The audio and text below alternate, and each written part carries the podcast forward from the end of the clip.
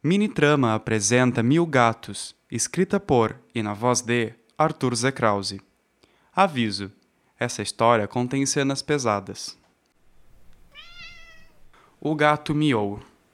Amanda estava cansada. Estava com sono após aquele longo dia e desejava mais do que tudo poder dormir. O gato miou.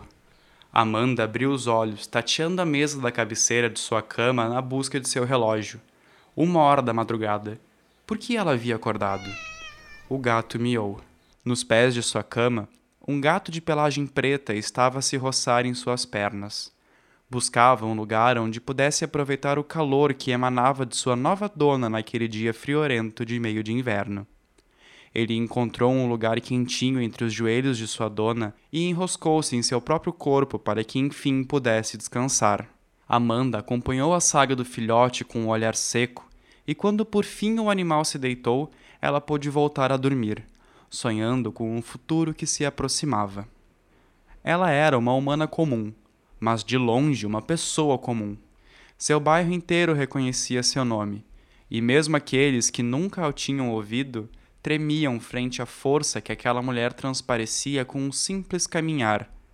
Decidida, autêntica, blindada, ninguém ousava chegar perto dela durante suas tarefas cotidianas, e poucos a dirigiam sua voz antes que ela dirigisse a eles. Sua presença era imponente e importante àqueles que lá moravam. Afinal, Amanda era a maior bruxa que aquela cidade já havia visto, expulsando igrejas e fiéis com suas práticas nefastas. Mas não nos enganemos. Amanda não era rica e muito menos cobrava caro por seus rituais. Ela gostava, ela se divertia, atava casais como quem dá nó em barbante, desfazia casamentos como um sopro de vela acesa, queimava seus inimigos em água fervente e trazia riquezas como o sangue que carrega a vida. Seus clientes a respeitavam, mas em hipótese alguma perguntavam como ela fazia. Seu trabalho era um segredo enterrado em sua mente, longe daqueles que a pagavam com dinheiro. Naquela manhã, Amanda estava ocupada. Receberia em sua casa um casal jovem e recém-casado que, após as mais variadas tentativas, ainda não conseguia conceber um filho para unificar a família. Eles chegaram nervosos e, logo que entraram na casa de número 1, um, suas vidas já pareciam ter mudado. O cheiro de Palo Santo os envolvia e os tecidos finos de seda pendurado pela casa pareciam abraçá-los suavemente. Os dois se entregaram à sensação de serem observados por totens e estátuas, e juntos de Amanda eles se sentaram em uma mesa redonda para conversar sobre os detalhes de sua visita. Seus nomes permaneceram em sigilo, e por fim Amanda pediu para que os dois transassem naquela noite, separando seus corpos apenas quando o homem se recolhesse. Os dois foram embora com sorrisos no rosto e Amanda trancou a sua porta da frente. Ela abaixou as cortinas e, já despida, caminhou até a porta do lado do seu banheiro, destrancando-a e adentrando em um quarto cujo piso de cerâmica branca cobria até o teto. Ela respirou fundo e chamou o gato para o quarto, fechando a porta quando ele por fim se fez presente. Ele miava para sua dona, mas Amanda o ignorou, dando início ao ritual.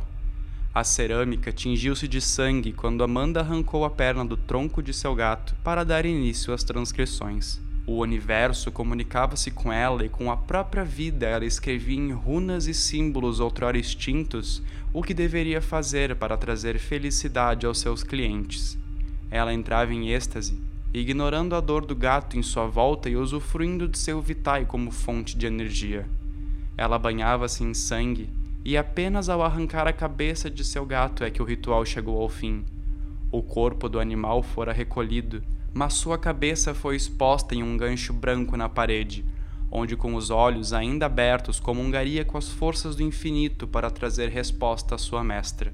Sua íris refletia os desenhos no chão e paredes à sua frente, e quando maturassem em sua essência, Amanda retornaria para pegá-los.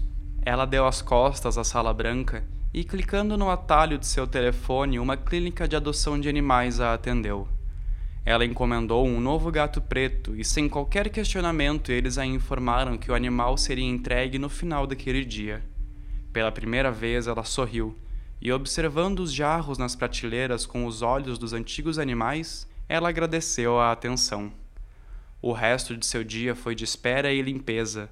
Os olhos haviam maturado antes do esperado, e naquela noite o casal realizaria o sonho de ter um filho. O quarto branco fora limpo, e com todas as janelas abertas, os vizinhos sentiam o cheiro de cloro à distância. Ela levou o lixo para fora da casa e naquele instante ela foi agraciada pelo chegar do novo animal, um gato preto e encorpado que permaneceu em silêncio ao ser posto para dentro. Ela agradeceu o entregador pela atenção e informou que teria clientes na manhã seguinte, pedindo, se possível, para que trouxesse outro gato no cair da noite. O entregador garantiu a mercadoria e, como faziam há anos, se despediu de Amanda para uma nova caça aos animais de rua. E, como costumavam dizer, antes com um propósito do que mortos por eutanásia. Amanda fechou a porta e, quando virou para a sala, pôde ver o gato a encarando. Um animal diferente daqueles que já havia adotado, forte, nobre, como se um ritual de extremo poder estivesse chegando dentro dele. Amanda o felicitou pela chegada e mostrou a ele o pote de ração, um pote ainda sujo da ração de seu antigo dono. Ele recusou o alimento e explorou o lugar como se fosse dono da residência, parando em frente aos mil olhos e permanecendo ali até o cair da noite. No entardecer, Amanda arrumou a casa, pouco estranhando o gato que fixara-se nos jarros das prateleiras. Aquele era seu grimório, e de lá o conhecimento fluía para Amanda nos rituais que praticava. Ela estava segura que o gato estava se conectando com a energia que os conectava, aceitando seu destino. Ela encomendou o jantar, assistiu televisão e logo cedo pôs-se a dormir, programando o relógio para as oito horas da manhã do dia seguinte. Amanda estava satisfeita com o trabalho daquela manhã, enchendo-se de certeza de que o dia seguinte seria tão produtivo ou melhor. Ela sorriu em aprovação e dormiu plena em um sono pesado. O gato miou. Amanda estava cansada Estava com sono após aquele longo dia e desejava mais do que tudo poder dormir. O gato miou. Amanda abriu os olhos, tateando a mesa da cabeceira de sua cama na busca de seu relógio. Uma hora da madrugada. Por que ela havia acordado? O gato miou. Nos pés de sua cama, um gato de pelagem preta estava a observá-la com os seus olhos amarelados que pareciam brilhar como a iluminação da lua cheia que inundava o quarto de Amanda. Ela o observou em silêncio e acompanhou seu movimento enquanto caminhava. Pata por pata, ele avançou sobre o corpo de Amanda até a altura de seu peito, onde a encarou nos olhos por um tempo que pareceu eterno. O felino tocou o queixo de sua nova dona com sua pata veludada e logo em seguida desembainhou suas garras invisíveis, abrindo o nariz de Amanda em três fileiras ensanguentadas. Ela gritou com o ataque do bichano arremessando-o para fora da cama enquanto esbravejava xingamentos direcionados a ele. Ela tornou-se farta daquele animal e no dia seguinte sentiria prazer em sacrificá-lo. Amanda levantou-se de sua cama e fechou as janelas do quarto que traziam para dentro a força do vento frio da madrugada. Ela ouviu um pote se quebrar no andar de baixo e lentamente caminhou até lá para averiguar a situação. Sua casa estava escura mas degrau após degrau ela já sabia o que havia acontecido. Quando adentrou na sala, ela encheu-se de raiva e gritou com o gato que agora estava em frente a uma poça de água ornamentada com olhos dos seus antepassados. Ele encarava Amanda sem piscar, e quando ela avançou para pegá-lo, uma surpresa. Seu chão estava repleto destes pequenos olhos, e alguns jaziam sob seus pés já estourados. Ela olhou atenta para o gato e de par em par eles apareceram, olhos prateados como se refletissem a luz da lua num espelho, olhos em fenda que encararam Amanda e preenchiam a sala em quantidade. Um, dois, cinco, doze. Amanda perdeu a conta quando a sala tornou-se preta como a noite e apenas os olhos selvagens podiam ser vistos. em meio à sala, seu novo gato a encarava. Ele a desafiava, Amanda voltou a olhá-lo. Ele miou. Uma onda negra tomou conta do corpo de Amanda enquanto o gato a observava. Arranhões brotaram em seus braços e rosto e pequenos buracos de canino apareceram em suas pernas, fraquejando-a, fazendo Amanda ceder, caindo sobre o chão. Em pares, os buracos de suas pernas começaram a sangrar, e quando por fim ela descobriu seu rosto outrora protegidos pelas mãos, pôde ver no chão o reflexo de seus olhos na água avermelhada.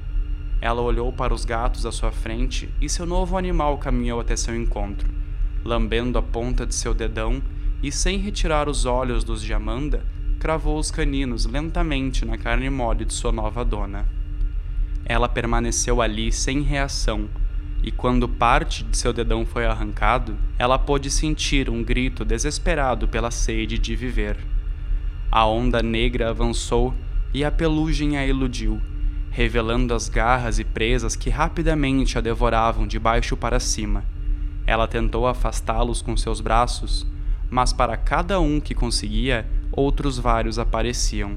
Ela sentiu seu pescoço ser mordido, seus músculos esticarem e seus ossos serem ruídos. Ela sentiu seus lábios arrancados, tendões arrebentados e olhos perfurados. Sentiu seu corpo amolecer e a voz que fazia força para sair simplesmente deixar de existir. Ela sentiu ser comida viva por aqueles que sacrificou, e se dependesse do gato que sobre seu peito a observava, aquela noite para sempre se repetiria. Quando por fim o despertador tocou no andar de cima, o corpo de Amanda já havia desaparecido. Seus ossos estavam espalhados pela casa e o gato observava as prateleiras dos mil olhos. Ele quebrou jarro por jarro e desapareceu quando o sol chegou em meio-dia. Aos moradores, Amanda abandonou aquela cidade sem chance de se despedir, sem chance de agradecer. Para eles, a tão famosa bruxa os havia deixado sem que houvesse chance de executar um novo ritual.